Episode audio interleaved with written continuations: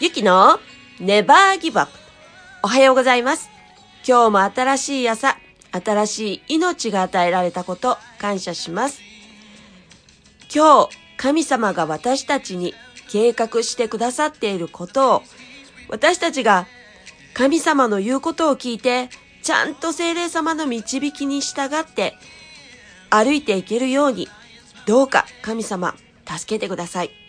そして私たちがちゃんとしっかりと心の目と心の耳を開いて神様に従えるようにどうか助けてください。私たちは神様によって強められています。どんなことがあったとしても圧倒的勝利者になるのですというその御言御言葉通り私たちは神様によって新しくされそして今日もこうして新しい朝を迎えられたことそのことに感謝をして一日を過ごしていきたいと思います神様私たちは神様を中心に今日しっかりと歩いていくと一人一人が心で決めてそれを信じて実行できたとイエスの皆で宣言します。この祈りを愛するジーザスの皆を通して神様の見舞いにお捧げいたします。アーメン改めましておはようございます。毎日寒い日がこう続いたり、まあ暖かくなったりとかしていて、こう体調管理難しくなってきているかもしれませんが、ちゃんと自分の体はちゃんと自分で自己管理をして、そして風邪をひかないように暖かくしたりしていきましょう。イエス様の血潮によって私たちは守られています。しかし自分でできる範囲のこう管理っていうのはちゃんとする必要があると思います。だから私たちはやるべきことはちゃんとやっていこうではないでしょうか。私も最近髪の毛を切ってもらって、すごく襟足が短くなったんですね。だからそれが、こう外に、こう自転車とか乗るときなんかは風を切って、こう走るので、すごく寒いんですよ。でも、マフラー1枚すると、すごくあったかいので、そうやって管理しています。皆さんはちゃんと管理しているでしょうか？それでは今日も早速始めていきたいと思います。今日は、ノーという勇気という題でお話を進めていきたいと思います。皆さんは自分が嫌だなって思うことをちゃんとはっきりノーと嫌です。いいえ、それはできませんっていうことを言えるでしょうか？私はこのノーという勇気っていうのがなかなかできないでいました。そのできない理由の中に自分がいい風に見られたい。そしてよく見られたいがために自分を大きく見積もってしまうっていうところがあったんですね。それを完全になくしたい。そのように思い、日々いろんなことがあった時にノーという練習というか言えるようにあのしようって思って心がけてきました。しかしなかなかできないんです。それはやはり自分の心の中に恐れがまだまだあるということがあったんですね。今、御言葉を覚えて、こう、御言葉で戦う訓練っていうのをしているんですけれども、その中で、御言葉を今まで口に出して言ったりとか、こう、相手、敵がいてる敵に向かって発するっていうことをしていませんでした。それを訓練する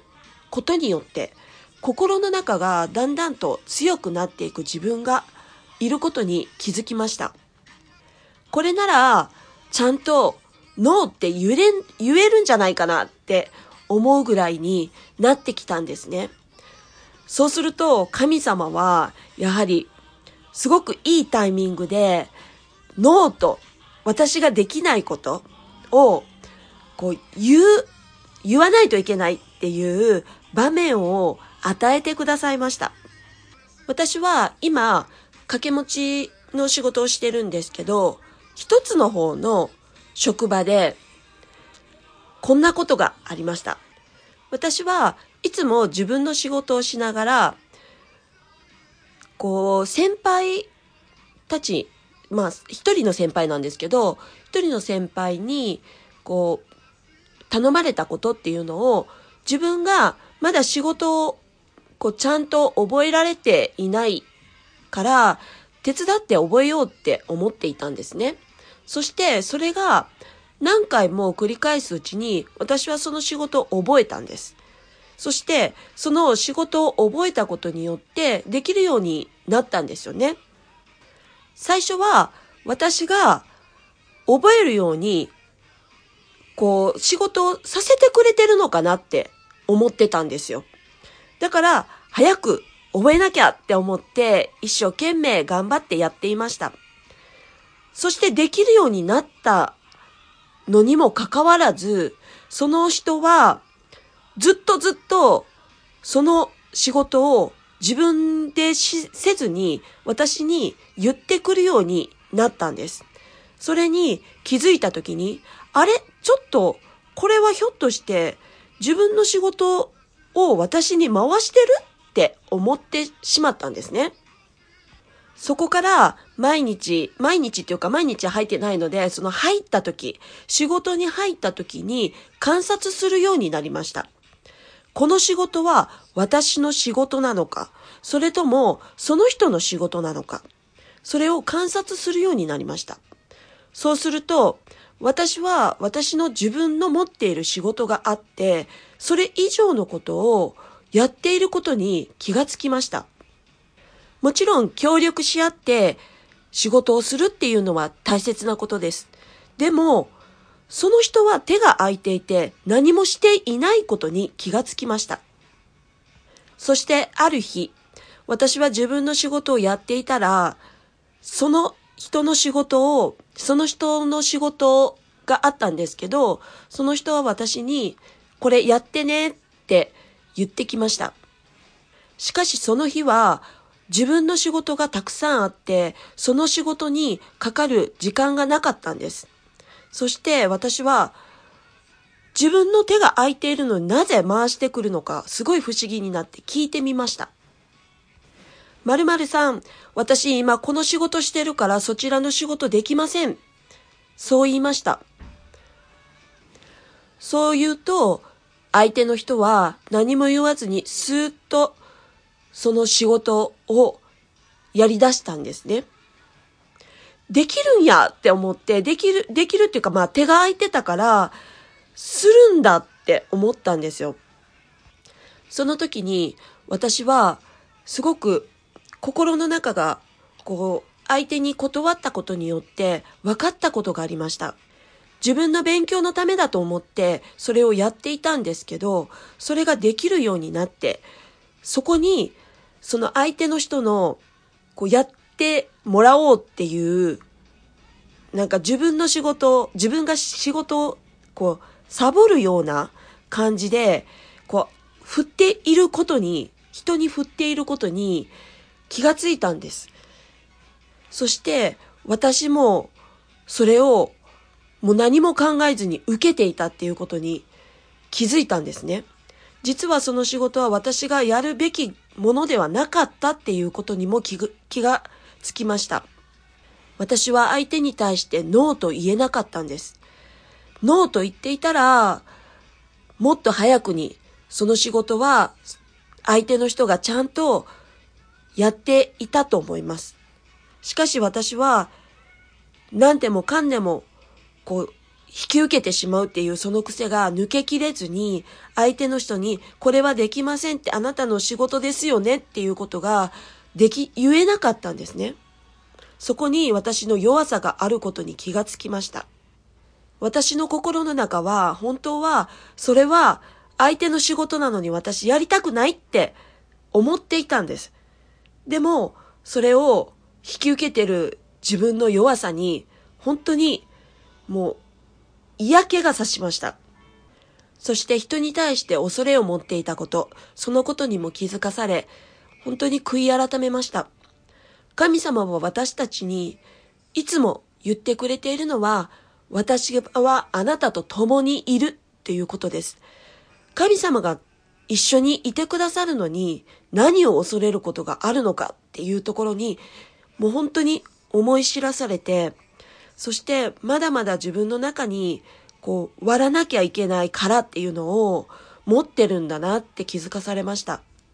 しかしこの一言できませんって言ったその日から相手からその仕事を頼まれることはなくなりました。ここで御言葉を読みたいと思います。信玄12節、12章22節偽りの唇は主に意味嫌われる。真実を行う者は主に喜ばれる。アメン。私は自分の心と裏腹のことを口に出して言っていたことに気づかされました。そのことによって神様は本当にこう同じようなことを繰り返しちゃんと私がノーって言えるまで同じことを起こしてくださっていたんですね。だからそのノーって言った瞬間からその相手の人は言わなくなった。そのことは神様からのテストだったのかなって思います。ちゃんと言えるかなっていうことを神様は見ていたんだと思います。そして私は気づかされてこの御言葉を読んで、あ、神様は私が心と違うことを言っていることに悲しまれていたんだって思いました。神様はいつも真実なお方です。だから私たちも真実を述べるということ、そのことがとっても大事だっていうことを今回思う、思い知らされることになりました。そして、まだまだ御言葉のパンが足りない。しっかり食べようって思いました。皆さんも日々いろんなことがあったとしても、神様が言われる真実をもっともっと深く知って御言葉を握っていれば戦える、そんな一日になると思います。よくパスタリエが教えてくれていました。一日一つでもいいから御言葉を握って一日を過ごしてみたらいいよ。そうやって教えてくれていたんですね。そのことをもっとちゃんと実践していこうと思う出来事でした。それでは、今日も元気にいろんなことがあったとしても諦めずにやっていきましょう。皆さん、今日も元気にいってらっしゃい